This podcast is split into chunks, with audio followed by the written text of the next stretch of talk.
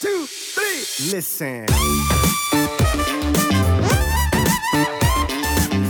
Genau, und deswegen glaube ich auch, dass es eigentlich sehr, sehr wichtig ist, eben ähm, schon auch sehr, sehr intuitiv zu bleiben, auch bei diesem eben diesem Science Approach, dass man halt wirklich diesen Mittelweg geht, dass man auch da viel Wert noch auf die Intuition legt ähm, und sich halt wirklich eher an den, an den subjektiven Faktoren ähm, orientiert, also der RPE, den Repetitions in Reserve, das heißt also, wie nah komme ich ans Muskelversagen ran, dass man die, dass man sich die halt vorgibt und da dann halt wirklich versucht, dann halt auch da, da zu bleiben in diesem Bereich und sich halt nicht so an diesem Gewicht festkrallt, was man macht, oder jetzt unbedingt an diesem äh, Volumen halt in, in, in Form von wie viele Wiederholungen mache ich jetzt mit dem Gewicht, sondern dass man halt wirklich schaut, okay, wenn ich jetzt halt eine Übung mache und ich schaffe jetzt mal eine Wiederholung weniger als letzte Woche, ähm, dann ist das halt auch okay. Weil du musst halt immer noch das große Ganze sehen.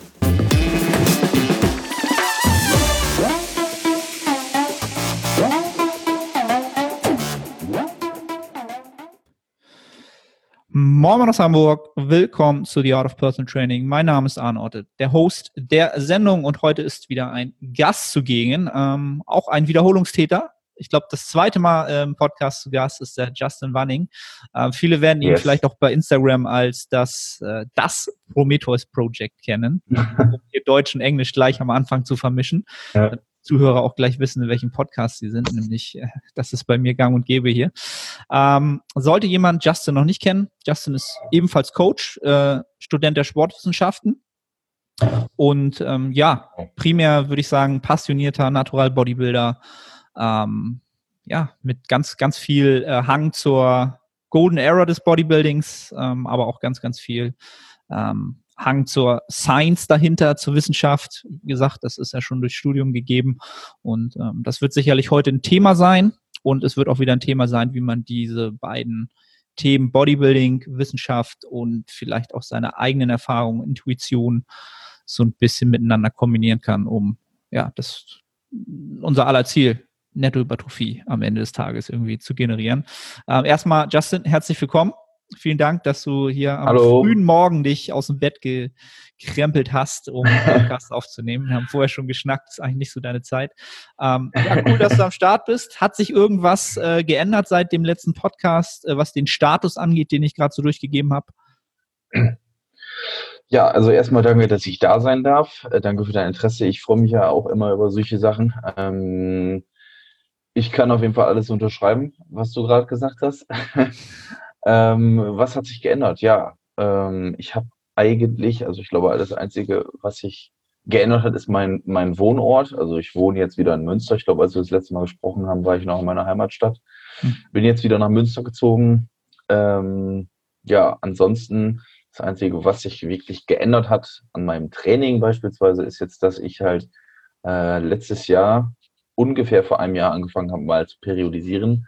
Vorher äh, war ich da eigentlich immer sehr, sehr intuitiv unterwegs, habe Volumen weggeholzt, äh, wie nur ging. Bin halt immer äh, voll, voll am Anschlag gefahren, sozusagen. Wir haben gerade schon kurz drüber gesprochen. Ähm, ja, und dann, äh, nachdem ich, ich bin letztes Jahr ungefähr um diese Zeit den Jakobsweg gelaufen mit einem sehr, sehr guten Freund in Spanien, zweieinhalb Wochen. Und als ich dann wiederkam, ähm, habe ich mir gedacht, okay, jetzt bist du gerade so aus dem Training raus, dass es eigentlich Sinn macht würde, mal vielleicht von null anzufangen. Und bin dann halt wirklich mit super wenig Volumen eingestiegen. Also habe im Grunde genommen nach diesem Deload dann auch super, super niedrig angefangen. Für mich zumindest, für meine Verhältnisse. Und äh, dann halt stetig, stetig langsam äh, das Volumen hochgefahren, die Intensität hochgefahren und habe einfach gemerkt, wie wenig ich dann doch in dem Moment brauche und äh, dass es halt Sinn machen würde, auch einfach nicht immer sofort mit der, mit der Brechstange, mit Vollgas ranzugehen, sondern dann halt wirklich zu sagen, okay, die Volumensensibilität, die ich jetzt gerade habe, die kann ich halt einfach auch ausnutzen, dass ich das jetzt halt über eine gewisse Zeit halt steigere und dann halt so einen klassischen Mesozyklus mal einfach fache. Und äh, hat mir sehr, sehr gut gefallen, muss ich sagen. Und seitdem habe ich es dann auch fest implementiert, also dass ich dann halt feste Mesozyklen fahre. Und ähm, ja, bin damit sehr, sehr gut unterwegs seit dem einen Jahr, würde ich sagen. Cool.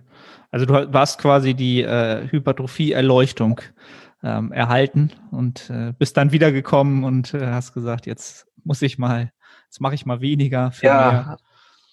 Sagen wir, sagen wir, ich habe ein Upgrade gefahren. also ich war eigentlich sonst immer äh, krasser Fan halt wirklich von dem, von dem ähm, Oldschool-Ding halt einfach trainieren, weil ich, weil mir Training halt auch persönlich sehr viel Spaß macht und ich mich da nie so limitieren wollte, einfach von dem, was ich machen kann. Also ich glaube, jeder kennt so, wenn du in einer, in einer Intro oder in einer Deload-Woche bist, so und ähm, gut, wenn du eigentlich einen richtigen Mesozyklus hinter dir hat, hast, dann freust du dich auch am Anfang auf die Deload-Woche vielleicht. Aber ansonsten so nach der Hälfte der Deload-Woche oder am Anfang der Intro-Woche ist dann immer so, boah, eigentlich habe ich jetzt schon wieder richtig Bock voll drauf zu gehen, aber du musst halt äh, dich dann in Zaum halten und sagen, okay, ich, ich, ich halte mich an mein weniges Volumen, was ich gerade machen darf. Und da war für mich halt immer so ein, so ein, so ein leichtes No-Go-Ding, weil ich einfach immer halt gerne Vollgas trainieren wollte, so mich da nicht zurückhalten wollte. Aber nachdem ich dann halt gemerkt habe, okay, es, es, es macht Sinn, so, es bringt halt was, ähm, ja, fällt es mir ein bisschen leichter, mich dann, dann auch zu zügeln. Halt, ne? Mhm. Ja, und wenn wir jetzt so im späteren, also unser Haupt, hauptsächliches Thema wird ja dieses, das Thema sein Progressive Overload. Das ist ja auch etwas, was ähm, mittlerweile jeder nutzt, diesen Begriff. Ähm, die Frage ist dann, ob das auch jeder so nutzt, wie es vielleicht sinnvoll ist.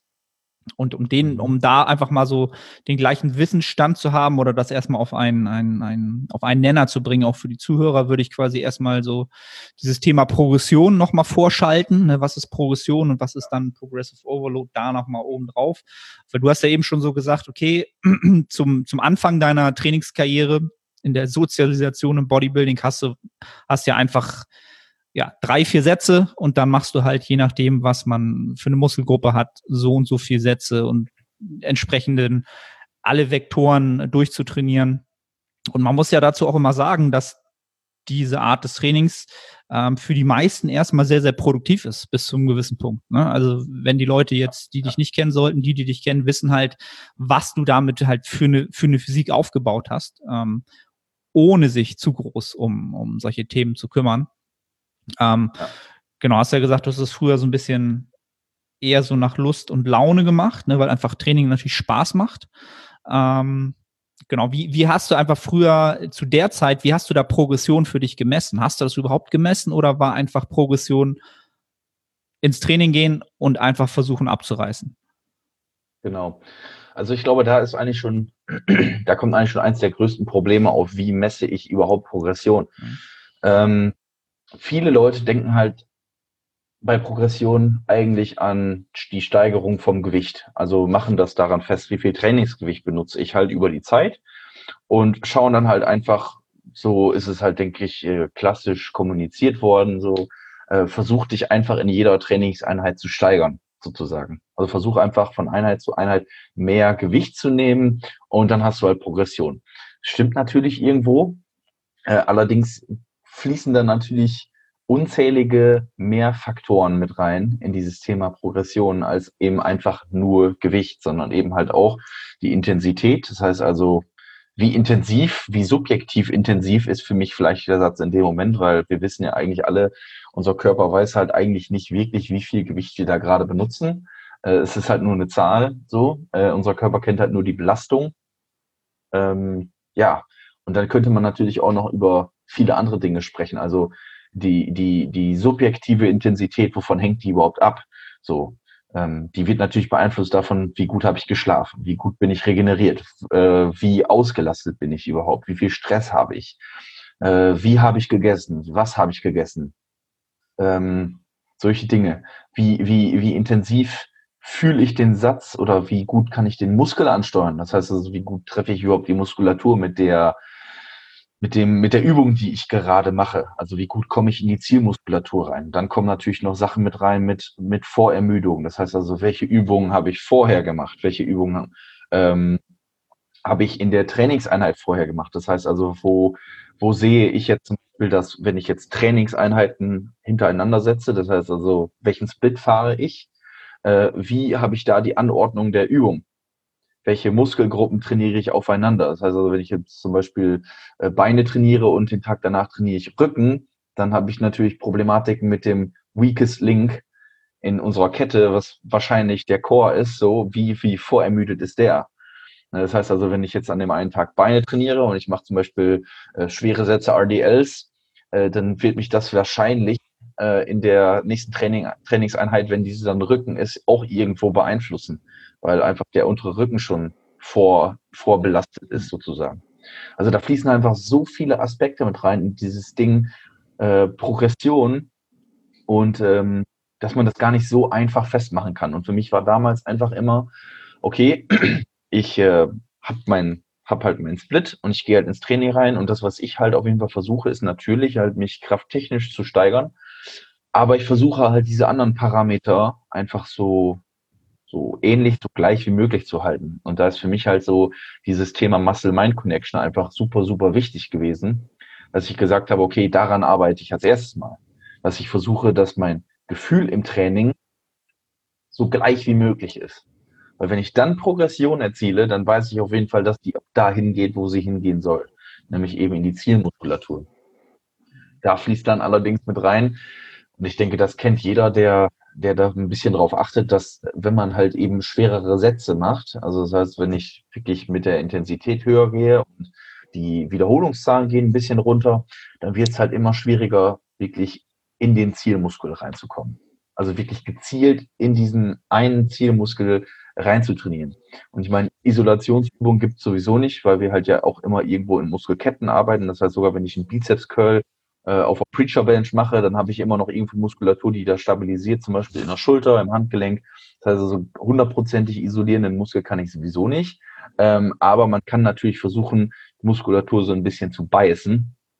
Also wirklich halt gezielter einen Muskel anzusteuern. Und äh, da sage ich auch zu meinen Klienten immer ganz gerne äh, diesen einen Satz oder diesen, diese, ja, ist kein Satz, aber ich sage dann immer Movement through Contraction und nicht Contraction through Movement. Also das, ich finde, das ist ein ganz, ganz wichtiges Thema, ein ganz, ganz wichtiger, eine ganz, ganz wichtige Sache, die man sich immer wieder in den Kopf äh, holen muss. Ja, also wie gesagt, es gibt einfach super, super viele äh, Einflussfaktoren in dieses Ding Progression. Und für mich war damals einfach immer wichtig, okay, ich mache so viel, wie ich machen kann. Ähm, ich war immer schon jemand, der halt voll, voll draufgegangen ist, auch damals schon im Fußball. Äh, ich kann mich daran erinnern, dass ich damals als Kind in den Sommerferien teilweise 16 Stunden auf dem Fußballplatz gestanden habe, ohne Pause. Äh, einfach so lange, bis ich nicht mehr konnte. Und dann habe ich noch weitergemacht, sodass ich irgendwann Belastungsbrüche hatte in meinen Füßen. Ähm, und äh, ja, also für mich war immer schwierig, da überhaupt meine Grenzen zu kennen.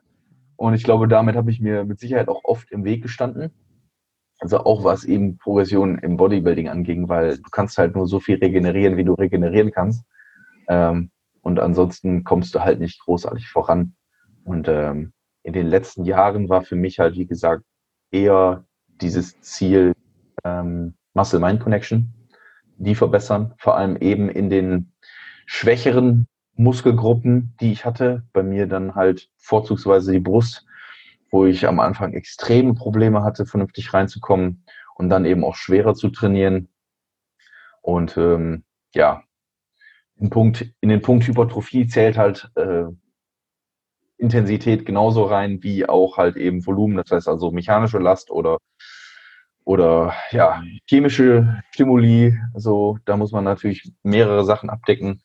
Und ähm, ja, als ich dann jetzt an dem Punkt war, wo ich sagen konnte, okay, jetzt bin ich vor allem in dem Bereich Muscle Mind Connection technisch so weit, äh, dass ich auch mehr Gewicht nehmen kann, macht es dann halt einfach Sinn zu periodisieren und dann da wirklich alles rauszuholen.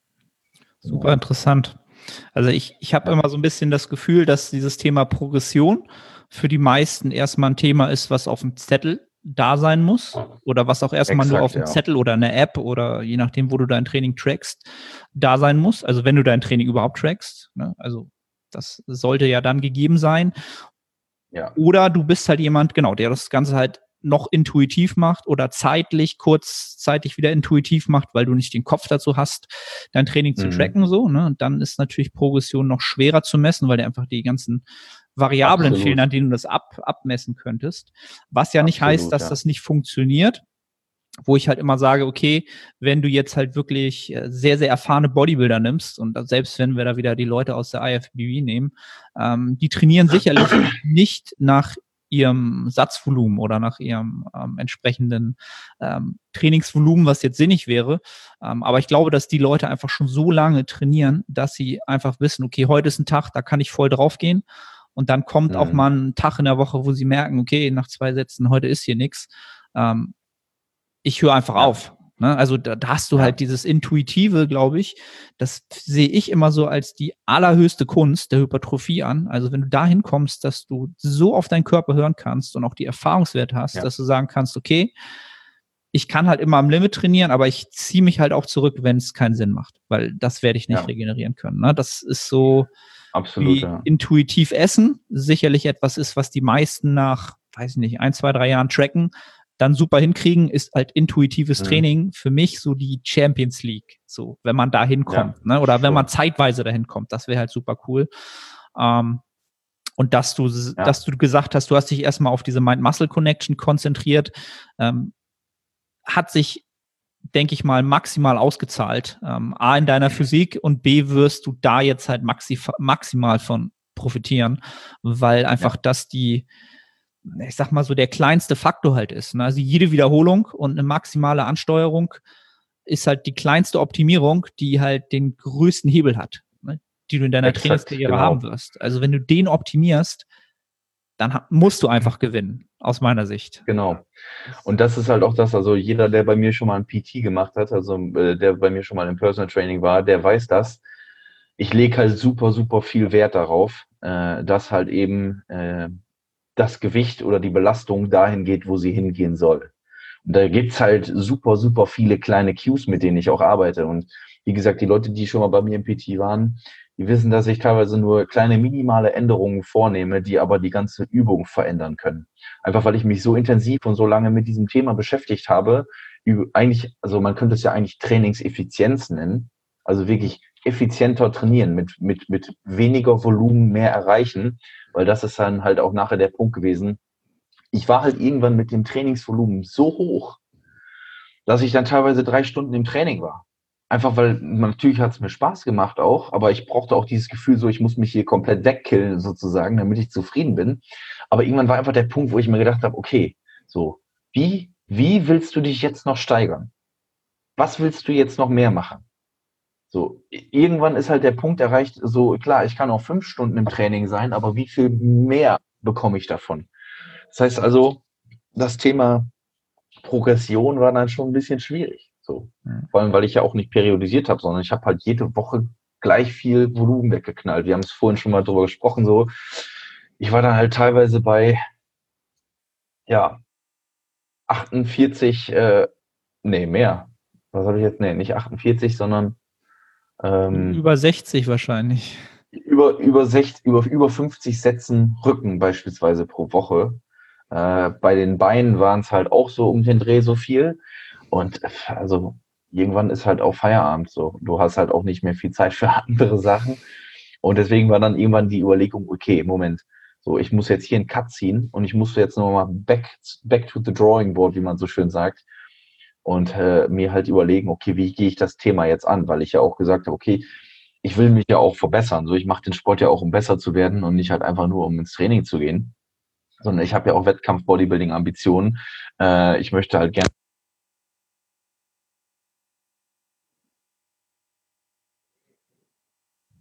Oh, Sound ist weg. Ich höre dich nicht mehr. Ja, hörst du mich? Äh, Sag nochmal was. Hallo, hallo. Ja, jetzt läuft hallo, wieder. Hallo. Ja, jetzt, jetzt läuft ah, wieder. Gut. Ähm, also ich habe ich, ich hab ja auch den, die Bestrebung, halt meine Pro-Card zu holen und äh, ich wollte auch eigentlich ähm, dieses Jahr schon bei der FBB mal gestartet sein, in der Classic Physik, einfach nur mal um zu schauen, wie ich mich da so platzieren könnte. Und äh, ja, man will halt einfach vorankommen. Und, ähm, wenn du halt konstant vor eine Wand läufst, ist es natürlich nicht mehr, ja, da fehlt einfach dann so ein bisschen auch äh, der Ansporn. Ne? Und ähm, ich wollte noch auf eine andere Sache zu sprechen kommen. Ich, mir fällt es jetzt gerade nicht mehr ein. Was du vorhin noch gesagt hattest, Ich glaube auch wegen der Effizienz einfach. Also wie gesagt, ich hatte damals so, so, so viel Volumen einfach gemacht. Und ähm, dann habe ich mir einfach gedacht, okay, wie, wie kann ich jetzt, wie kann ich jetzt mehr aus weniger rausholen?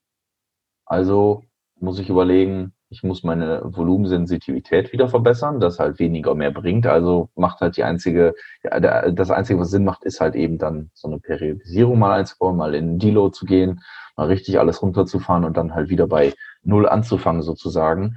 Und dann ja auch pro Schritt, pro Steigerung von Volumen äh, alles mitzunehmen, was geht halt. Ne? Ich denke, das ist ja auch der Sinn dahinter.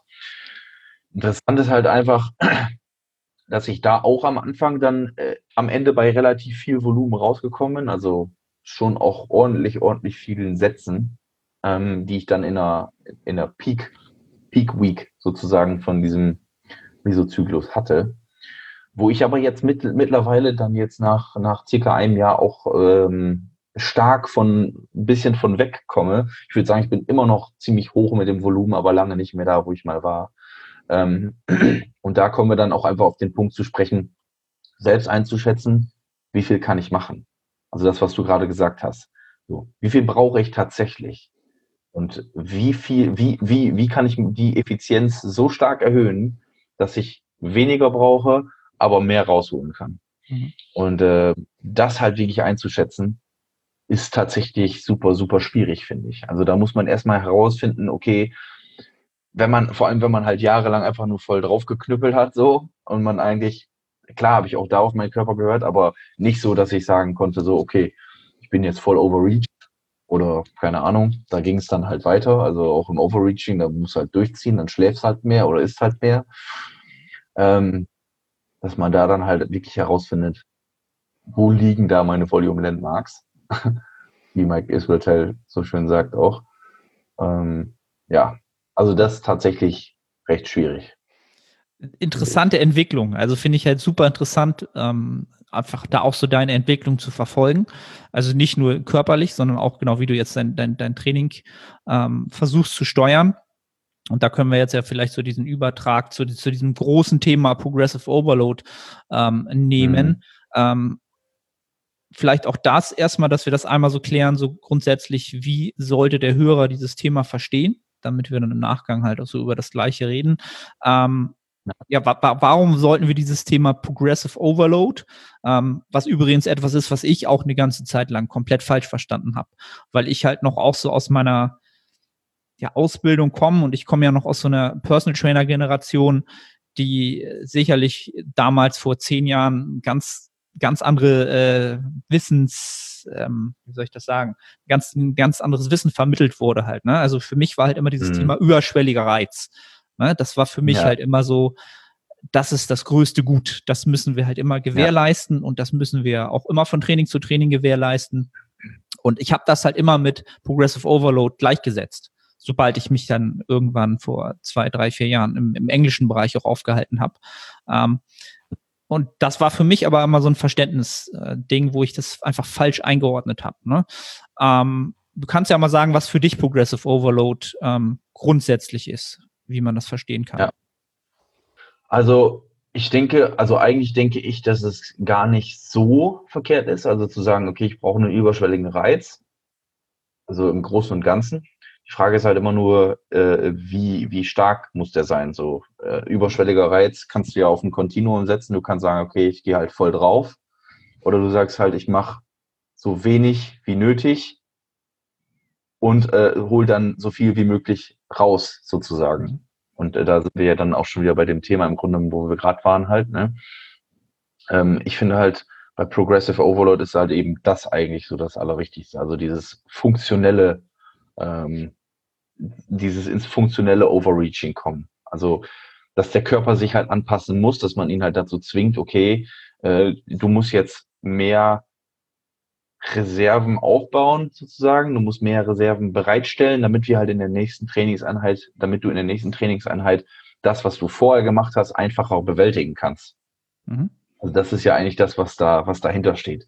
Und nicht, dass man den Körper halt austrickst, auf gut Deutsch gesagt, dass man ihn dahin bringt, dass er halt mehr bereitstellt als in dem Training davor. Das ist ja einfach der Punkt der Adaption, der da einfach eiskalt ausgenutzt wird, wieso wir überhaupt in der Lage sind, Muskulatur äh, aufzubauen, sozusagen. Und äh, da diesen Sweet Spot zu finden von äh, so wenig wie nötig für so viel wie möglich, äh, den halt herauszufinden.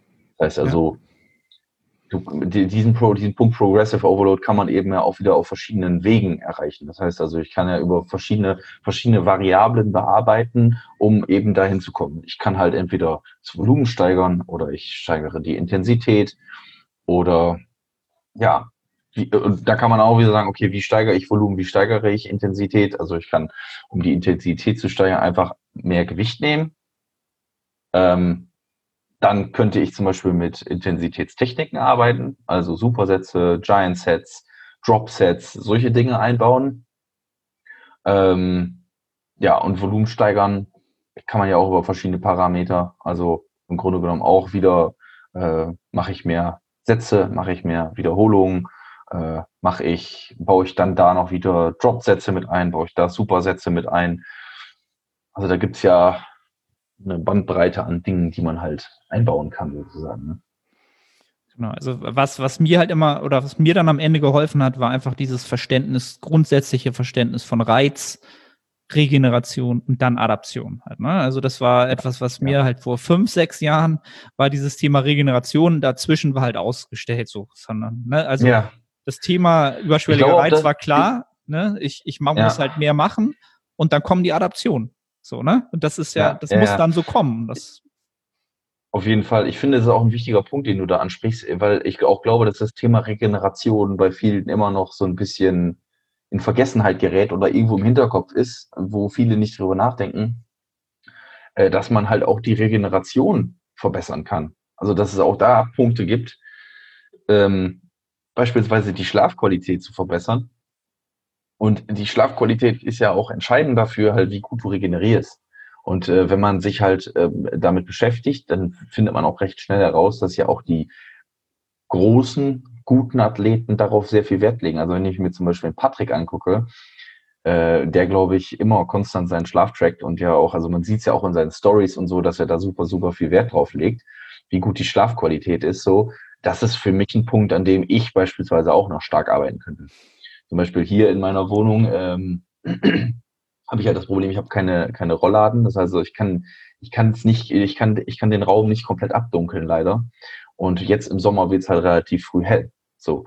Und wenn man sich dann so ein bisschen auch mit, mit, äh, mit, mit, mit, äh, mit dem Körper auskennt, dann weiß man halt, wie, wie der auf äh, ja, Sonnenlicht Licht äh, reagiert sozusagen. Also dass dann Aufwachphasen eingeleitet werden, solche Dinge äh, dann kann man da auch an verschiedenen Punkten arbeiten. Das heißt, wenn ich das nicht komplett abdunkeln kann, ähm, dann kann ich zum Beispiel mit, mit einer Schlafmaske arbeiten. Solche Sachen. Also, dass man zumindest über die Augen nicht den Reiz bekommt, dieser Helligkeit. Und dass man da halt äh, dran arbeitet, dass man früh, frühzeitig abends schlafen geht, dass man rechtzeitig schlafen geht, dass man genug schläft. Äh, dann muss man natürlich auch wieder gucken, okay, wie mache ich es mit der Ernährung vorm Schlafgehen? Kann ich dadurch äh, schlechter, besser schlafen, je nachdem, wie spät ich vorm Schlafen gehen esse, etc. pp. Anderes Thema, aber wie gesagt, das ist natürlich auch äh, sehr, sehr wichtig für die Re Regeneration einfach. Ne? Ja. ja, es ist immer wichtig, das einfach mal zu erwähnen, dass das Thema ja. eigentlich fast schon allen anderen dann auch irgendwie, also nicht übergeschaltet ist oder übergeordnet, das nicht, aber es entscheidet ganz klar darüber, dass äh, über, über entsprechend das, was du dann auch vielleicht am Progressive Overload an Tag legst, dann, was dann halt auch ähm, in Adaptionen dann auch endet. Ne? Also ich meine, wir gehen ja. halt alle ins Gym und wir äh, schwitzen und leiden und machen und tun. Und das ist dann halt immer so die Sache, okay, was, was tue ich dafür im Gym? Okay, dann Ernährung passt, okay, ja. ist auch ein regenerativer Faktor aber halt vieles anderes halt, andere halt nicht. Und dann ist halt die Arbeit, die wir halt reinstecken, halt super schlecht genutzt am Ende des Tages, um die Adaption halt rauszukriegen halt. Ne? Und da ist so Exakt. dieses Thema, hm, wenn du dann einfach nur versuchst, immer diesen, diesen Stressor, also, ne, also Overload ist ja auch immer Stress, den du dem Körper aussetzen ja. musst, damit er sich anpasst. Ja, und um die Homöostase Ja. wieder äh, quasi, ähm, Klient von mir hat das mal lustig gesagt, der Homöostase in Roundhouse Kick zu versetzen. Ähm, ja, das ist so das, was wir dann so ein Ja. bisschen machen. Ob es dann immer ein Rouse- Roundhouse Genau. Kick sein muss oder ob es vielleicht auch mal eine Backpfeife ist, die reicht. ja. Das ist Genau. dann nochmal eine andere Genau. Frage. Ähm, Richtig, aber das, ist, das ist dann halt immer ganz wichtig zu, zu unterscheiden, dass man Auf den jeden Fall. Stressor halt auch immer erhöhen kann, aber die Dosis ist halt auch immer so eine Sache. Ne? Und was kann ich halt Genau. regenerieren, um das dann überhaupt zu haben? Ne? Wobei, Ähm, wobei ich glaube, dass auch der Punkt Stress da jetzt gerade noch ein richtig wichtig, noch wirklich ein wichtiger Punkt ist, weil man kann natürlich, man kann alles 100%ig machen, aber man stresst sich dadurch extrem, weil Stress ist halt auch ein underrated Factor meiner Meinung nach, also wie viel Stress du hast, weil man auch eben versuchen sollte, den Stress so, so gut es geht zu minimieren. Und wenn jetzt zum Beispiel alles 100%ig einhalten für dich irgendwo Stress bedeutet und eventuell auch super viel Stress ist, dass du zum Beispiel sagst, okay, ich muss jetzt jede Mahlzeit exakt äh, zu der richtigen Uhrzeit äh, reinholen sozusagen und du bist dann irgendwo bei deinen bei deinen Eltern oder du bist irgendwo unterwegs und du du hast schon innerlich richtig viel Stress, weil du gerade Gefahr läufst, deine Mahlzeit nicht äh, pünktlich reinzubekommen, äh, dann kann das auch sich wieder, das kann sich das auch wieder negativ auswirken auf solche Sachen. Oder wenn du jetzt sagst, okay, ich muss jetzt um die und die Uhrzeit unbedingt ins Bett gehen und du läufst Gefahr, das halt nicht einhalten zu können und das stresst dich maximal, dann ist das natürlich auch wieder ein Problem. Das heißt also, man muss aber trotzdem immer noch diesen Sweet Spot finden zwischen alles 100%ig perfekt machen, aber sich davon auch nicht stressen lassen, wenn es dann mal nicht so ist. Ja, weil ich glaube einfach, heutzutage leben wir in einer Zeit, wo, wo Science für viele Leute fast schon eine Art Religion wird. Und äh, sehr, sehr viele Leute nehmen sehr, sehr viel 100%ig genau. Also das ist auch ein bisschen meine Erfahrung.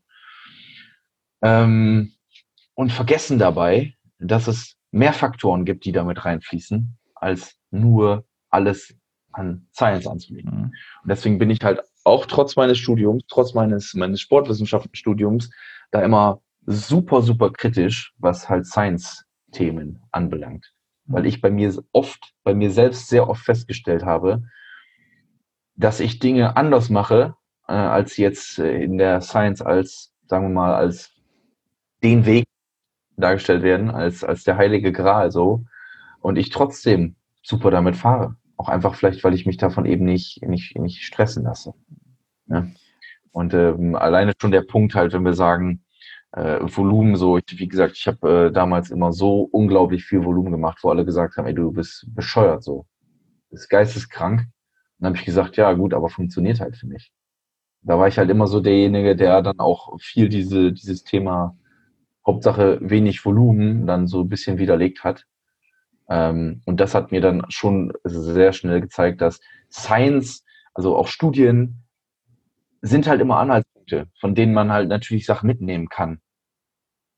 Aber man muss auch immer noch verstehen, dass die an einer bestimmten Gruppe von, Gruppe von Menschen durchgeführt werden und dass man nicht unbedingt alle Ergebnisse immer 100%ig auf jeden Menschen übertragen kann. So. Und sehr viele Leute nehmen immer alles dann für bare Münze. Ich will auch gar nicht sagen, dass es jeder macht, aber ich, ich äh, sehe da halt so eine leichte Tendenz dazu. Weil ich auch sagen muss, dass ich glaube, es ist schon wieder ein bisschen besser geworden ist. Ich glaube, es war schon mal viel, viel schlimmer. Und wir haben ja auch über dieses Thema in deinem, im letzten Podcast schon mal gesprochen, glaube ich. Ähm, ja, genau. Also einfach, dass man sich, auch wenn man Dinge nicht 100%ig einhalten kann, dass man sich davon eben nicht stressen lässt. Und äh, ja, Ja, genau, finde das ich. Äh, Finde ich sehr, sehr wichtig und ich äh, habe da immer so diese Analogie, äh, die viele dann vielleicht besser verstehen, wenn es halt um Sportwissenschaft geht, dann hast du halt, ja, also sagen wir mal, die Sportwissenschaft wäre jetzt ein Auto, ja, oder in deinem Falle jetzt so in deiner Vergangenheit, ähm, keine Ahnung, hast, bist du, bist du, bist du mittlerweile halt so ein 911er, ja, bist halt ein Porsche. Und Ja. äh, in der Wissenschaft würde man sagen, alles klar, das Ding kann nun mit 250 von Hamburg nach München ballern. Da musst du mal tanken, so und dann bist du in der Zeit da. Das ist halt Science. Ja. Ja. Und das ist genauso Ja, mit dem genau. Muskelaufbau. Aber ähm, eine Zeit lang warst du halt auch mit deinen Umständen, Regeneration und so weiter, auf der Autobahn unterwegs. Da konntest du ballern, da konntest du fahren, da konntest du den Porsche ausfahren halt. Ne? Genau. Aber irgendwann musst du dann halt auch mal abfahren und dann bist du halt auf der Landstraße und dann fährst du mit dem Porsche auf einmal auf dem, auf dem Feldweg. So und dann ist Science halt hinfällig. Ne? Dann kannst du halt nicht Ja. mit den Porsche so fahren. Und ähm, Eine sehr schöne da, da hinkt die ja. Sportwissenschaft halt immer. Ne? Also wenn wir immer Autobahn Vollgas geben könnten, dann würden wir von A nach B immer so kommen. Aber ähm, wir müssen halt immer auch gucken, wo wir fahren und wo wir uns bewegen halt. Genau. Da kommt die Vor allem Erfahrung. müssen wir halt immer auch, auch ein bisschen halt individuell schauen, so, wo wir uns gerade befinden, wie es bei uns aussieht. Ähm, vielleicht auch mal außerhalb von dieser Box einfach denken. Also think outside the box ist da, glaube ich, ein ziemlich großer Punkt. Ähm, dass man sich einfach nicht so immer in diesen strikten, stringenten Rahmen halt bewegt, sondern dass man halt wirklich auch mal da rausgeht, auch mal nach rechts und links schaut. Was gibt's da noch so? Ja, also, keine Ahnung, auch mal ein paar verrückte Sachen ausprobieren. Weil auch damit kann man dann halt wieder eine gewisse, ähm, ja, äh, eine, einen gewissen neuen Reiz einfach mal setzen, ne? die Homöostase so ein bisschen aus dem, aus dem Gleichgewicht bringen. Ich glaube, das ist auch mal eine ganz schöne Sache, wenn man das mal macht. Genau, das, das können wir ja jetzt vielleicht noch mal so an ähm, so die zwei Punkte vielleicht noch mal so ein bisschen exemplarisch durchgehen, wenn man jetzt wieder vom Progressive Overload Genau, ja. spricht. Ähm, was wäre denn jetzt aber aktuell so in der Sportwissenschaft ähm, so eine Herangehensweise, um vielleicht auch sowas wie Functional Overreaching ähm, zu gewährleisten? Wenn man jetzt sagt, okay, wir gehen das jetzt mal nur aus der, aus der sportwissenschaftlichen Sicht an. Ich will das, will das unbedingt haben. Also genau, ähm, man kann das, man kann, man kann dieses Thema Progressive Overload ja aus verschiedenen Perspektiven angehen. Also man kann es einmal intuitiv machen, also wirklich 100% intuitiv, dass man einfach sagt, okay, ich gucke halt, wie viel ich machen kann und ich mache halt immer so ein bisschen mehr. Ähm, also das ist im Grunde genommen der Weg, den ich äh, damals gegangen bin. Das wäre halt so der 100%ig intuitive Weg, also dass man halt sich nicht selbst vorgibt, okay, ich darf jetzt nur das oder das Volumen machen, ich darf jetzt nur die oder die Intensität nutzen, sondern man schaut einfach, dass man halt versucht, beispielsweise, wie ich es am Anfang gesagt habe, äh, man versucht einfach jede Trainingseinheit ein bisschen mehr zu machen. Und wenn man halt merkt, okay, ich komme regenerativ gar nicht mehr hinterher, also das heißt also, man fühlt sich komplett crashed, also wirklich überfahren, wenn man morgens aufsteht. Man hat auch irgendwann keine Lust mehr aufs Training, man ist lethargisch, man ist müde, man ist vielleicht gereizt, man ist äh, gestresst, dass man dann halt wirklich sagt, okay, ich mache jetzt mal so eine Art Deload. Also ich gehe jetzt einfach mal vielleicht auch eine Woche nicht trainieren, nehme jetzt einfach mal eine Pause. Ich kann sagen, an den Punkten war ich auch definitiv dann zwischendurch mal, äh, dass ich da auch gesagt habe, okay, ich brauche jetzt wirklich mal eine Woche Trainingspause. Ähm, und man, man geht dann halt wieder an diese Sache ran. Aber auch da ist es halt super schwierig, sich dann zu, zu dosieren, halt zu sagen, okay, wie, wie, ab wann habe ich jetzt Overload, wo habe ich kein Overload, eben aus den Punkten, die ich vorhin ja auch schon angesprochen habe, weil da so viel mit reinfließt. Ähm, das wäre halt so dieser intuitive, dieser 100%ig intuitive Weg. Ähm, und dann ist dann auch wieder die Frage, schreibt man sich auf, was man macht? Fügt man, fügt man also einen Workout-Log oder schreibt man sich nichts auf? Macht man alles aus dem Kopf? Ähm, wenn man halt aufschreibt, dann hat man zumindest irgendwo wieder ein paar Anhaltspunkte, um zu schauen, okay, was habe ich jetzt zuletzt eigentlich gemacht? So, wo, wo habe ich mich da befunden und wie viel kann ich jetzt machen? Ähm, und der wissenschaftliche Weg wäre halt natürlich dann so die Periodisierung. Du äh, hast halt alles vorgegeben, du guckst halt, dass du dir dein Training 100%ig durchstrukturierst. Du schaust halt, okay, wie viele Wochen mache ich jetzt? Also wie lang ist dieser Mesozyklus, den ich mache? Dann schaust du halt beispielsweise, mache ich jetzt eine, eine einfache doppelläufige Periodisierung. Ähm, da gibt es ja auch wieder verschiedene Möglichkeiten, wie man das machen kann. Mache ich eine zyklische, azyklische Periodisierung. Ähm, und dann plant man halt alles 100%ig durch. Dabei sind dann halt ganz interessante Faktoren, beispielsweise eine RPE mit einzubauen, mit Repetitions in Reserve, dass man halt schaut, okay, wie ist überhaupt die subjektive Auslastung? Also man könnte ja theoretisch sagen, man steigert sich ganz strikt von Woche zu Woche mit dem Gewicht, das man benutzt. Dann hätte man ja wirklich nur die Steigerung von Intensität sozusagen. Also man nimmt jetzt von Woche zu Woche mehr Gewicht. Das wäre, glaube ich, so die einfachste Variante, wie man das halt machen könnte. Ähm, dadurch hat man dann eben, wie gesagt, diese Steigerung der Intensität im Normalfall. Wenn man jetzt mal Sachen wie eine RPE Repetitions in Reserve komplett rausnimmt aus diesem Thema ähm, und man geht einfach nach diesem Schema F, dann kann man natürlich sagen, okay, ich, ich steigere auch das Volumen, also die, das Trainingsvolumen von Woche zu Woche und sage dann, okay, ich mache jetzt pro Woche, pro Muskelgruppe einfach mal einen Satz mehr mit dem gleichen Trainingsgewicht. Ähm, und oder man steigert dann beides. Man sagt dann, okay, ich mache jetzt äh, von Woche zu Woche, nehme ich mehr Gewicht und mache überall einen mehr pro Muskelgruppe. Und dann hätte man halt wirklich dieses, dieses stumpfe Schema F, aber da wird man wahrscheinlich Gefahr laufen, dass eben diese anderen Faktoren, über die wir gerade gesprochen haben, äh, einem da vielleicht einen Strich durch die Rechnung machen, dass man eventuell schon in Woche zwei, Woche drei von vier, fünf, je nachdem wie lang dieser Mesozyklus ist, eben vor die Wand fährt und man ins Overreach kommt und man halt komplett trashed ist äh, und halt eigentlich dann eben doch nicht mehr das rausholt, was man eigentlich rausholen könnte aus diesem Mesozyklus. Und da kommen dann halt so Sachen rein, die dann subjektive Faktoren eben berücksichtigen, wie halt eben eine Rate of Perceived Exertion Scale, also dass man sagt, okay, ich gucke halt, wie ist meine gefühlte Auslastung pro Trainingseinheit, also auf einer Skala von beispielsweise äh, 1 bis 10, wenn man jetzt sagt, 10 ist jetzt das Maximum, also wenn ich eine, eine, eine RPE von 10 erreiche, dann habe ich wirklich 100%ig alles gegeben in diesen einen Satz. Ich hätte nicht eine Wiederholung mehr machen können. Äh, und ich gehe dann auch meistens immer davon aus, dass du schon wirklich dann auch in der Konzentrik versagst, sozusagen. Also in der konzentrischen Phase der Bewegung ist halt Feierabend. Du kriegst diese Wiederholung nicht mehr sauber alleine hin.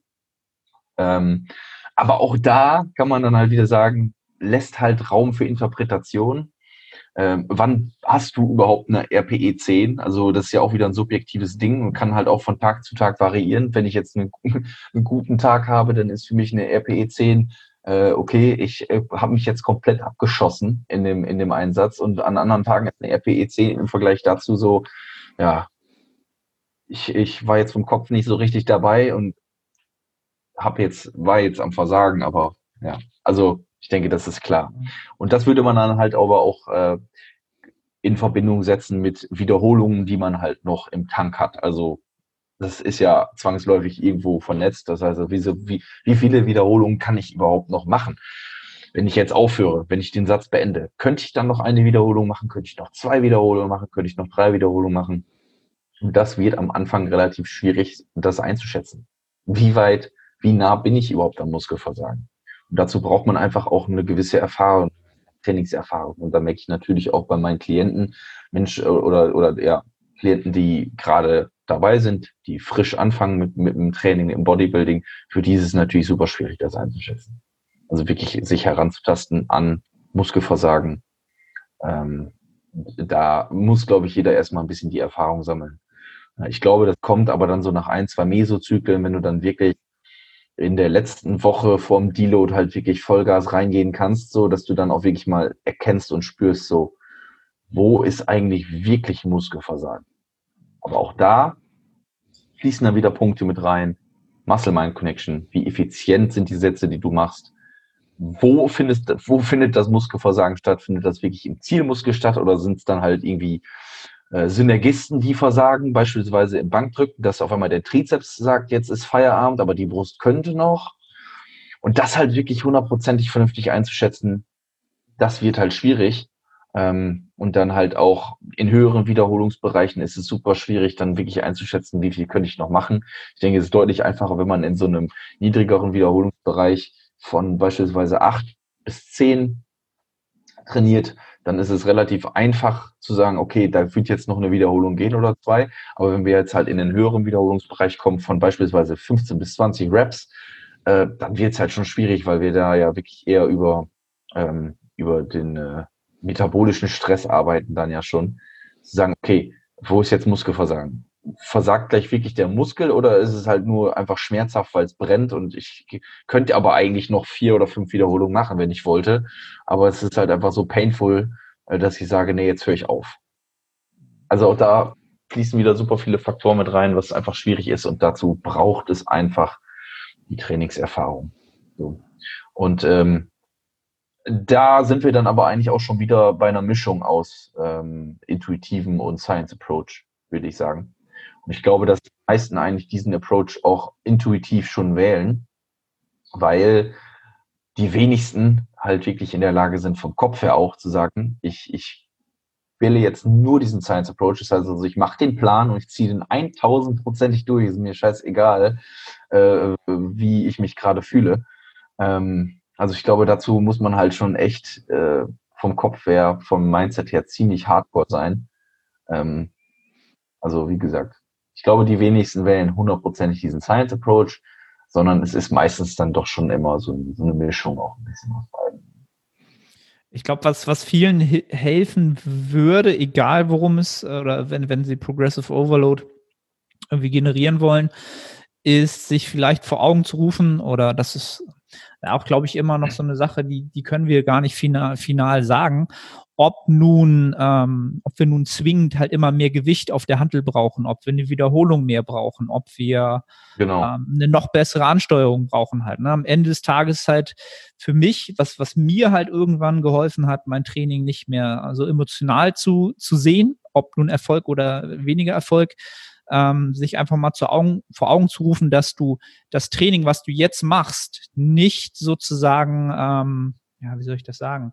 Also wenn du jetzt ein Training hast und du kannst mehr leisten als im Training davor, dann ist es ein Resultat der Trainings davor. Ja, also du musst genau, dir nicht ja. vor Augen rufen, ich muss jetzt heute mehr leisten, um nächstes Mal mehr zu leisten. Ja, weil dann kommst du in so eine Endlosspirale, die du, die du verlieren wirst, weil das, das wird nicht funktionieren, weil da kommt wieder dann, dann das mhm. Thema noch Ermüdung äh, in, in diese ganze ja, Formel ja. noch hinzu und dann wird es halt unglaublich kompliziert, weil du vielleicht zwar einen Reiz setzt, aber dann natürlich Ermüdung aufbaust von Woche zu Woche, Einheit zu Einheit und das maskiert natürlich auch deine Leistungsfähigkeit und dann hast du nun in der, nächsten, in der nächsten Einheit statt der Wiederholung, die du halt mehr machen solltest auf dem Zettel, bei fallenden Reps in Reserve zum Beispiel, ne, wenn die relative Intensität sinkt, das wäre auch so ein typisches Muster, du kriegst sie einfach nicht, sondern hast sogar noch vielleicht eine weniger. Ne?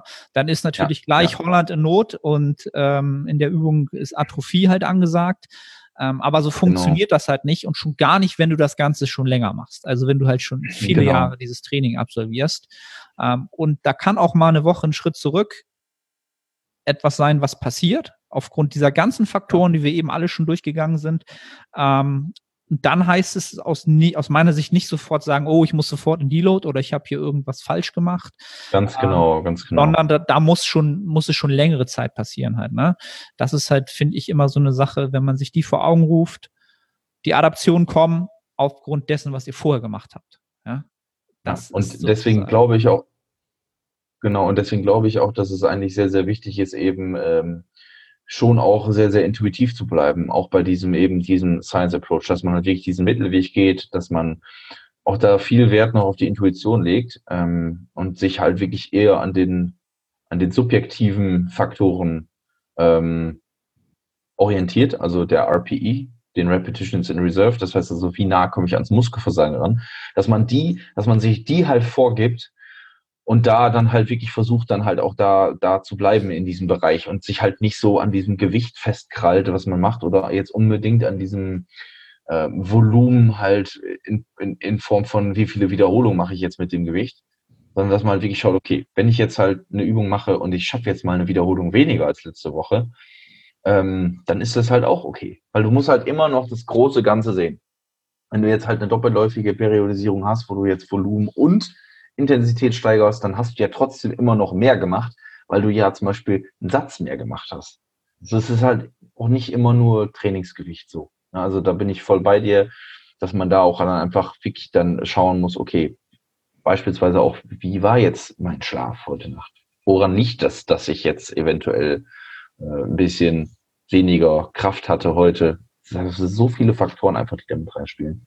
Und deswegen denke ich einfach eher, dass man da auch äh, dann sich an den subjektiven Faktoren orientieren soll. Und ich glaube auch, dass, dass, dass ähm, ähm, sag mal schnell, jetzt komme ich nicht drauf, ähm, Eric Helms ja auch sehr, sehr stark in die Richtung geht. Wenn mhm. ich mich da jetzt nicht vertue. Also wirklich da subjektiv zu arbeiten und auch gar nicht mehr unbedingt Wiederholungen zu zählen, sondern halt eher sich an den RPEs zu orientieren, mit denen man halt trainiert. Mhm. Ja, also weil das auch einfach das ist, was wie soll ich das sagen, wo du die Messbarkeit am ehesten hast halt. Ne? Du hast eine tägliche Kapazität, die davon abhängig ist, genau wie, wie regeneriert bist du, ne? wie viel Ermüdung hast du schon angehäuft. Ähm, und dann kannst du diese Kapazität halt ausloten. Ne? Und wenn du das Tag machst, dann tust du eigentlich schon das Beste, was du tun kannst, ne? wenn dann halt andere Faktoren halt auch gleich bleiben. Also Ähm, da muss halt dann quasi aber auch immer stimmen, dass deine da, jede Wiederholung standardisiert ist, dass der äh, gewählte Wiederholungsbereich, äh, der Bewegungsumfang der gleiche ist, den du hast. Wenn ja. du das halt alles, alles standardisiert hast, dann kannst du halt an deiner Auslastung, anhand deiner Kapazität genau. des Tages dich so ausbelasten, wie es halt für den Progressive Overload an dem Tag sinnig ist und über Zeit sinnig ist. Ne? Und das ist natürlich ja. immer so eine Sache, wo sich dann, ähm, wo dann immer richtig Diskurs äh, stattfindet zwischen den Jungs, die sagen, okay, ähm, ja, ich mache das so, und die Jungs, die sagen halt, ich gehe halt immer voll drauf. Halt. Ne? Also das ja. Muskelversagen ist für mich halt meine Standardisierung halt. Ne? Also das verstehe ich in dem Sinne halt auch. Du kannst halt auch die Standardisierung nehmen. Meine Kapazität ist halt, wenn es nicht mehr geht. Ne? Dann ja, brauchst du aber auch klar. Standards es dort, weil es muss natürlich der Muskel sein, der versagt, äh, der limitierende Faktor sein, den du halt trainieren willst. Das ja, wird dann halt ja. schwer immer. Also, ne? also als ich eingestiegen bin eben in die Periodisierung, da habe ich auch erstmal versucht, halt wirklich die Intensität von Anfang an relativ hoch zu halten und halt wirklich nur oder fast nur übers Volumen halt zu gehen. Aber auch da merkst du halt relativ schnell dann, wenn du eben versuchst, über diese Effizienz auch zu kommen, wenn du dann trotzdem mit viel Effizienz immer noch viel Volumen machen möchtest, ist, äh, dann halt auch in die Richtung gehst, okay, ich, ich bewege halt schon ordentlich Gewicht auch, so relativ schnell an diesen Punkt kommst, wo deine Gelenke dir sagen, ey, fahr mal einen Gang zurück, weil irgendwann ist halt einfach Feierabend. Und ähm, deswegen ist es dann halt auch einfach super wichtig, dass man für sich da den Punkt findet, wie viel Intensität beginne ich überhaupt? Also fange ich dann an mit einer, mit einer RPE sieben, dass ich noch mit drei Wiederholungen im Tank erstmal einsteige in die Introwoche beispielsweise, vielleicht sogar noch niedriger, dass man einfach mehr Fleisch hat, sozusagen auf dieser, auf dieser Skala, auf der man sich bewegt. Oder sagt man halt, okay, ich habe damit gar kein Problem. Ich fange relativ hoch an sofort. Und äh, ja, also es gibt super viele, super, super viele Möglichkeiten. Es gibt natürlich auch von der Wissenschaft her da bestimmte Richtlinien, an denen man sich orientieren kann. Muss man natürlich nicht, äh, aber kann man. Und äh, da muss halt einfach jeder für sich selbst schauen. Äh, also auch Punkt Volume Landmarks, wie viel Volumen brauche ich überhaupt? Da hat, da, da gibt es ja auch verschiedene, verschiedene Richtlinien, wo gesagt wird, okay, da liegt jetzt der Otto Normalmensch eigentlich, da sollte man sich vielleicht dran orientieren. Und, aber von da ausgehend muss einfach jeder für sich selbst auch schauen, wie viel brauche ich, wie viel kann ich machen. Und eventuell dann halt auch einfach ähm, Änderungen vornehmen, Anpassungen vornehmen. Wenn man merkt, okay, ich kann mehr machen. Wenn, äh, wenn man sich jetzt beispielsweise an den Volume Landmarks von Mike Israel orientiert, die für mich immer ziemlich, ziemlich niedrig sind, so, und ich arbeite auch mit meinen Klienten mit, mit mehr Volumen tatsächlich, als da angegeben ist. Ähm, und man merkt einfach so, okay, ich kann mehr machen, dann mach halt mehr. Wenn du merkst, es ist für mich zu viel, dann mach weniger. Ganz einfach es ist nichts in Stein gemeißelt. Und ich glaube, das ist ein ganz, ganz wichtiger Punkt, auch den man nicht vergessen darf. Nichts ist in Stein gemeißelt und äh, wir sind alle individuell. Und da sollten wir auch alle einfach so ein bisschen für uns selbst gucken. Mhm.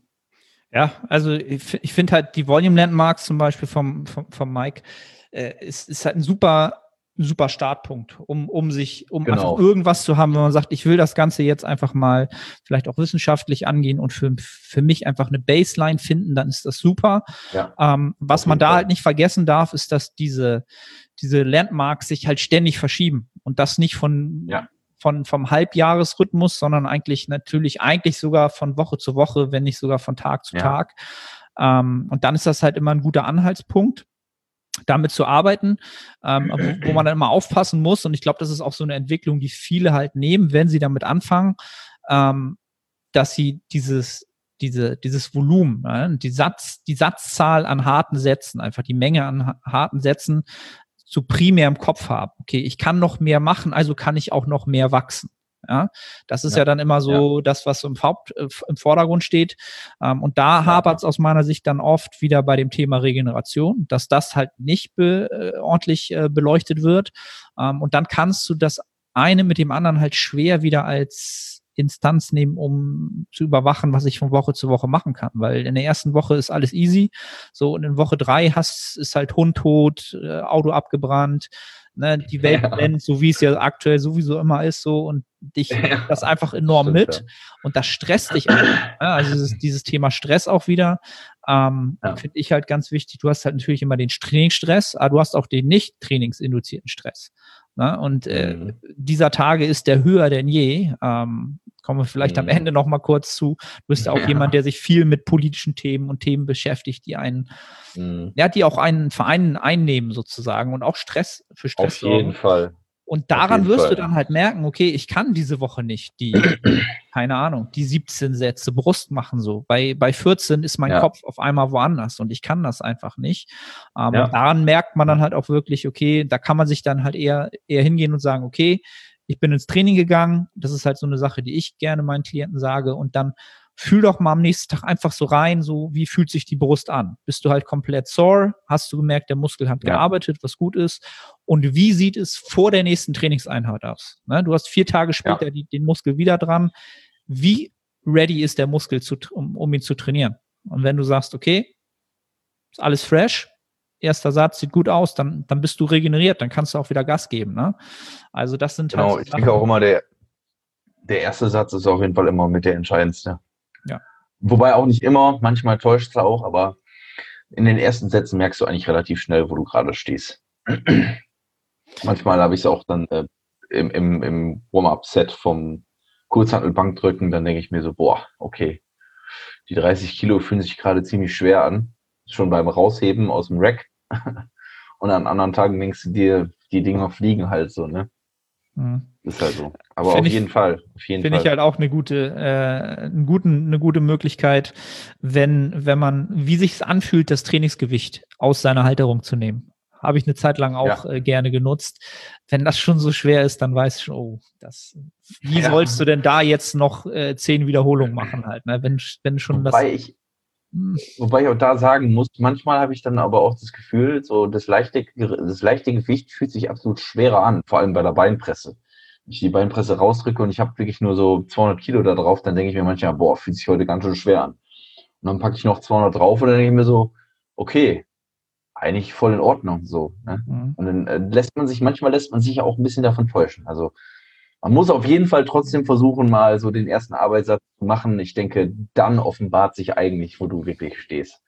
Ne? Stimmt. Ja, genau. Also, dass da wieder so der Faktor ist, dass das zentrale Nervensystem schon da, wo es sein soll und hat es sich Genau. so eingestellt, wie es sein muss. Und bei dir zum Beispiel bei 200 Kilo ist da einfach äh, die Reizschwelle überhaupt nicht da und das nimmt der Körper gar nicht Ja. ernst. Ne? Bei den 400 schaltet er dann auf Fight and Flight und dann dann siehst du halt, ob der. Motor halt läuft. Ne? Also das, ja, Jo. es ist, es ist und bleibt halt echt tricky mit dieser Geschichte halt. Ne? Also Ja, Sportwissenschaft und das ganze Messen und das Optimale finden, das Ja. ist ein endloser Prozess. Ne? Also ich glaube, wir alle machen das, um am Ende des Tages irgendwann da anzukommen, dass wir sagen, so wir haben so unsere Formel gefunden für uns, für f- am besten für immer. Aber wir müssen uns dann damit Ja. abfinden, dass wir ähm, wahrscheinlich auch in zehn Jahren noch hier sitzen werden und einen Podcast aufnehmen werden und wieder über Ja. Ähnliches reden werden, weil es noch nicht greifbar. Ähm, es sei denn, die Sportwissenschaft macht jetzt Riesensprung und wir wissen halt, das, das und das ist es und jetzt müssen wir alle nur noch das, das und das machen. Ähm, wo ich mich natürlich freuen würde, aber ja, es ist natürlich, um, um jetzt wieder so diese Floskeln zu bringen, es ist halt der Prozess, äh, in dem wir halt alle stecken und den wir halt auch irgendwie Ja. lernen müssen, ja, weil sonst ist Bodybuilding halt, ja, wie soll ich sagen, sonst macht Bodybuilding halt nur Spaß. Es ist halt so, ne? Es ist halt der Prozess und auch Fall, die ja. Niederlagen, ähm, die du schätzen musst und das auch den größeren Teil der Zeit und die Highlights und die PRs und die, die Bühnen, ähm, die sind halt ein su- super kurzer Zeit, Zeitraum in deiner gesamten Trainingskarriere halt, ne? Ja, Ähm, absolut. ja. Absolut. Um, Der äh, Weg ist da- das Ziel. der Weg ist das Ziel. So, so blöd oder so wie einfach es klingt, desto Ja, äh, es ist leider so, so ja. viel Wahrheit steckt da halt dran.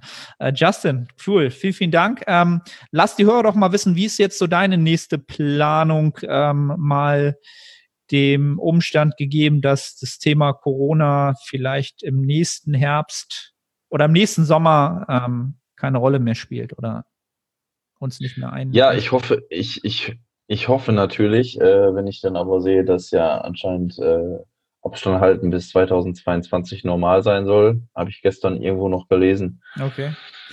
Ja, kam eine Studie von, ich glaube, aus Harvard, äh, die gesagt haben, wir müssten Social Distancen bis 2022.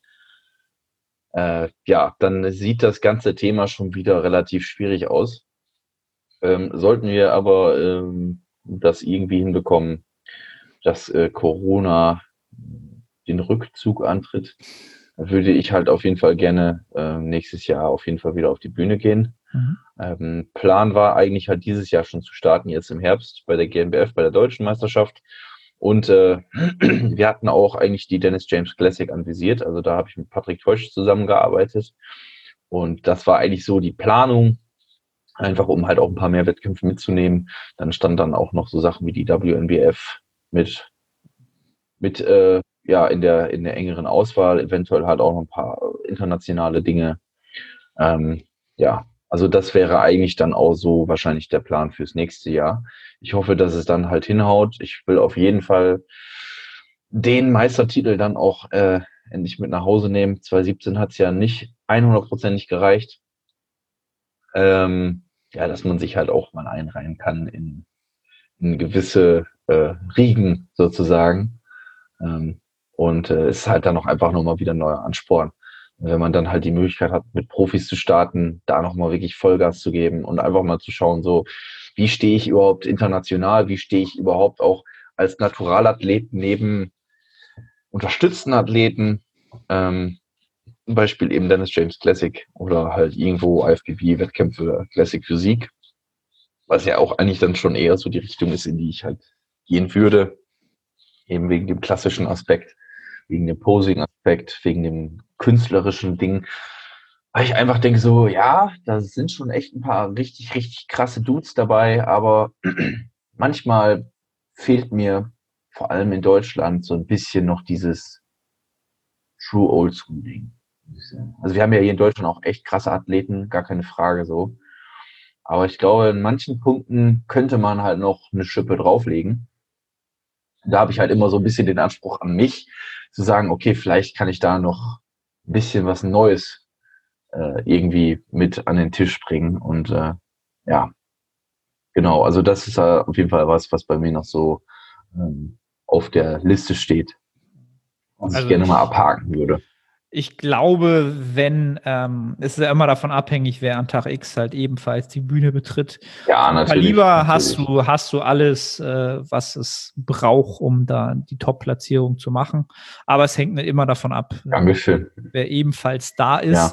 Und ich glaube, diesen künstlerischen und ästhetischen Aspekt des Posens, ähm, ja, auch da, also du bist halt, ich denke mal, überall sehr, sehr competitive, wie man im Englischen sagt. Ähm, und äh, ja, ich, ich hoffe sehr, sehr, dass nächstes Jahr das alles irgendwie in irgendeiner Weise stattfinden kann. Und wenn es dann halt erst 2022 ist, weil einige Leute da schon mehr wissen als andere Leute anscheinend irgendwie, ähm, ich dann ist auch, es halt ja. auch so.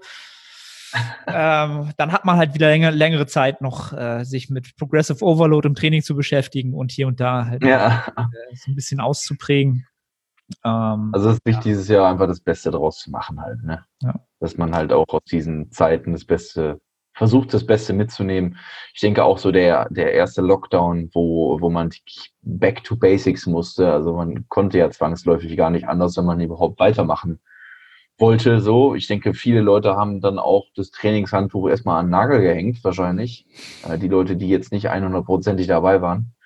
Ähm, aber alle anderen, die halt wirklich ambitionierte äh, Bodybuilder sind und halt auch eventuell Wettkampfambitionen haben, haben ja auch irgendwie versucht, das Beste rauszuholen. Die einen hatten da ein bisschen mehr Glück, hatten irgendwelche privaten Studios, in denen sie trainieren konnten. Ähm, andere wie du und ich äh, haben sich dann Equipment zugelegt und irgendwie versucht, zu Hause das Beste daraus zu machen. Ist halt auch nicht 100%ig das Wahre gewesen, aber ich fand trotzdem schön, auch irgendwo diese Erfahrung zu machen, okay, ich muss jetzt wirklich mit Kurzhandeln, Langhandeln versuchen, mein Training so effektiv wie möglich zu gestalten. Und da war halt wirklich so ein, das war halt wirklich so eine Oldschool Bodybuilding-Erfahrung, äh, die schon auch ganz cool war, aber ich war trotzdem auch ganz froh, als ich dann endlich wieder ins Fitnessstudio gehen konnte. Und ich hoffe wirklich inständig, äh, dass die Leute mal anfangen, gewisse Dinge mit Menschenverstand zu hinterfragen und nicht einfach, wie wir es vorhin auch schon gesagt haben, blind auf alles zu vertrauen, was uns vor die Füße geworfen wird. Ähm, Punkt Science, wo sehr, sehr viel Fraghaftes passiert ist. Sehr, sehr, sehr, sehr, sehr viel Fraghaftes. Punkt PCR-Tests. Solche Sachen. Ich weiß, das ist für viele ein, ein heikles Thema, ein hartes Pflaster, aber ich appelliere an alle, einfach wirklich mal diese uns vorgegebenen Denkmuster, Gedankenstrukturen abzulegen und wirklich selbst über diese ganzen Themen mal nachzudenken. Ich denke, dann ist man auch in der Lage, in der Lage durch dieses ganze Verschwörungstheorie und, und ähm, was jetzt wirklich dann da dran ist, was dahinter steht, da wirklich mal durchzublicken. Weil am Ende des Tages ähm, muss man halt sagen, Geld regiert die Welt und Korruption existiert auf jedem Level und es ist da auch vollkommen egal, ob, ob es jetzt Wissenschaft ist oder ob es Politik ist. Äh, überall stehen Interessen der einzelnen Gruppen im Vordergrund und äh, wer ernsthaft glaubt, dass Korruption und ähm, ja, Betrug nicht auch in diesen Riegen existiert, äh, der ist einfach nur ignorant. Und deswegen hoffe ich einfach, dass die Leute wirklich irgendwann anfangen, kritisch zu denken, also wirklich kritisch zu denken und nicht einfach nur nachzubrabbeln, was sie irgendwo hören, sondern sich ernsthaft wirklich selbst mit den Themen auseinanderzusetzen. Und äh, ja, dann hoffe ich einfach, dass wir nicht in noch einen Lockdown kommen, dass nicht nochmal die Fitnessstudios zu sind, weil ich glaube, dass es für sehr, sehr viele Menschen psychisch ein sehr, sehr schwieriges Thema wird. Vor allem Leute, die alleine leben, die alleine zu Hause sind, dann die nicht rausgehen können. Ähm, und ich denke, das ist auch ein Preis, der zu bezahlen ist, der nicht unerheblich ist und den man auch nicht vergessen sollte. Dass man eben nicht, also nicht jeder hat eine Familie, nicht jeder ist zu Hause irgendwo unter Menschen und dann über Monate, sondern es gibt sehr, sehr viele Menschen, die alleine irgendwo zu Hause sitzen und mit solchen Problemen alleine klarkommen müssen. Und äh, das sind auch Preise, die gezahlt werden müssen, die auch in so eine Rechnung mit einfließen sollen. Genau, und das, das ist halt, um, um da so den Übertrag zu bringen zum, zum eigentlichen Thema des Podcasts. Äh, wir wissen halt, und da haben wir ja auch schon oft drüber geredet, dass die Sportwissenschaft halt noch super viele Lücken hat und halt noch super am Anfang ja. ist halt, ne?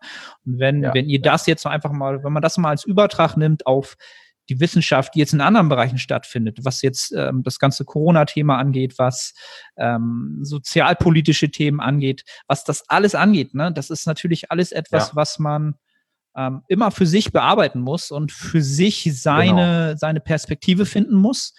Ähm, und objektiv kann da keiner drüber berichten und wird auch keiner drüber berichten, ähm, und deswegen muss man sich immer ein eigenes Bild machen. Ähm, und das war ja auch so ein bisschen das Thema. So sind wir, glaube ich, auch wieder in Kontakt gekommen, weil ich ja im letzten Podcast mit dem Leo, der in LA wohnt, der ähm, da auch einfach eine ganz klare Meinung zu hat, wo ich gesagt habe, ich mhm. finde es wichtig, dass jeder seine Meinung haben kann. Ja, und mhm. ich finde es auch wichtig, dass jeder eine andere Meinung haben kann und dass ich mit dem Diskurs halten kann. Aber das Schlimmste, was passieren kann, ist, wenn dieser Diskurs nicht mehr stattfindet, weil jemand sagt, keine Ahnung, genau, Verschwörungstheorie oder ähm, das ist ja. so und so und der hat das gesagt und die sagen dies. Das ist halt immer, egal ob es Sportwissenschaft ist, wenn es jetzt um das Thema geht, ähm, ein Diskurs ja. ist so wichtig. Das ist, wenn das nicht ja. mehr stattfindet, dann ist aus. Das ist super tragisch. Weißt du, weißt du, ich finde es immer sehr, sehr interessant. Alle Leute reden immer von Toleranz und von tolerant sein und wir müssen alle toleranter sein. Beispielsweise jetzt, sagen wir mal, ähm, was Migranten angeht, müssen wir toleranter sein oder was halt Sexualität angeht, müssen wir toleranter sein, sexuelle Präferenzen müssen wir toleranter sein. Wir sollen alle toleranter sein. Aber für sehr viele Menschen anscheinend ist Toleranz eine Einbahnstraße. Das heißt also, Leute fordern Toleranz, wollen Toleranz haben und sind auch tolerant, aber sind nur dann tolerant, wenn die Ideologien mit zueinander passen, sozusagen. Und ich sehe da einfach das aller, allergrößte Problem dass wahre Toleranz nicht mehr so existiert. Das heißt also, freie Meinungsäußerung sagen zu können, was man denkt und auch dahinter zu stehen, ist für viele, glaube ich, ein, ein sehr, sehr fremdes Gebiet geworden. Weil es natürlich einfacher ist, sich hinter die öffentliche Meinung zu stellen und diese auch zu vertreten oder halt wirklich gar nichts zu dem Thema zu sagen. Und auch da kann ich Leute verstehen, die sagen so, ich ziehe mich da ganz raus und ich kann da nicht viel zu sagen, wie du, wie wir auch schon drüber gesprochen haben, wo du dann auch gesagt hast, ey, ich komme damit so, das ist für mich schwierig so, ich kann da nicht viel zu sagen, finde ich alles voll in Ordnung. Womit ich Probleme habe, sind einfach Menschen, die, und da muss ich ganz klar sagen, da sehe ich vor allem unsere Science Community, die sagt, wir sind alle so science-based, aber kaum jemand von denen hat sich ernsthaft mit den Statistiken auseinandergesetzt. Und das sind die Menschen, die bestimmte Dinge verteidigen, aber sich eigentlich gar nicht wirklich damit auseinandergesetzt haben, weil sie für bare Münze nehmen, was ihnen gesagt wird. Und da kann ich wirklich nur an alle appellieren. Guckt euch die Statistiken an, guckt euch die PCR-Tests an, guckt euch die Sensitivität, die Spezifität von diesem Test an, guckt euch an, was das für Auswirkungen hat auf die Testung, guckt euch die Testanzahl an, guckt euch die Infektionszahlen an, macht euch euer eigenes Bild und glaubt nicht einfach, dass was halt gesagt wird. Und ich weiß, dass es jetzt natürlich wieder kontrovers wird und da wird es wahrscheinlich, wahrscheinlich auch einen Haufen Backlash begeben. Aber ich habe für mich die Entscheidung getroffen, heutzutage ist es wichtig, eine Meinung zu haben, dahinter zu stehen, dafür zu stehen. Und ich bin offen für jeden Diskurs. Ich habe bisher mit jedem diskutiert, mit jedem, der auch offen dafür ist. Oftmals hat man leider Leute, die äh, dann sehr, sehr direkt werden, also sehr, sehr persönlich werden und auch beleidigend werden. Und mit solchen Menschen kann man halt auch nicht diskutieren. Aber wir müssen wirklich zurückfinden in diesen Diskurs, offen miteinander zu kommunizieren, offen miteinander zu sprechen und uns auch Meinungen anzuhören, die uns vielleicht nicht passen, weil nur so können wir Lösungen finden. Und ich denke, das ist das Aller, Allerwichtigste. Dass wir einfach wirklich mit Liebe aufeinander zugehen und wirklich diesen ganzen Hass mal an die Seite packen, weil Hass ist heutzutage viel zu präsent. Und wir brauchen wirklich viel mehr Nächstenliebe. On point. Äh, schöner habe ich keinen Podcast zu Ende gebracht, möchte ich so sagen. Mit den letzten Sätzen, die du äh, eben genannt hast. Ähm, ja. Sehr und ähm, genau, wenn die Leute äh, jetzt äh, neugierig geworden sind, dich vielleicht noch nicht kennen, wo, wo finden sie dich am besten im Internet? Also auf jeden Fall bei Instagram. Ähm, du hast es ja vorhin schon mal angesprochen, The Prometheus Project äh, ist mein Tag da, genau, da, äh, ich habe das halt ganz klar getrennt jetzt, diese beiden Aspekte, also politische Themen und halt Bodybuilding, das war früher ein bisschen anders. Ähm, The Prometheus Project äh, für eben den Bodybuilding-Content. Und äh, ja, wer Lust hat, einfach nochmal eine andere Seite zu sehen von diesen ganzen politischen Themen, der kann mein zweites Profil abchecken, ist auch in meiner Bio da verlinkt. The Alivia Project. Ähm, genau, relativ neu. Ähm, aber lasst euch nicht triggern davon, äh, ich teile viel Content, der kontrovers ist, ganz beabsichtigt. Ich möchte gar nicht für mich die Wahrheit vereinnahmen. Ich kenne die Wahrheit nicht. Ich versuche einfach nur, diese Themen von mehreren Perspektiven zu betrachten. Genau. Right.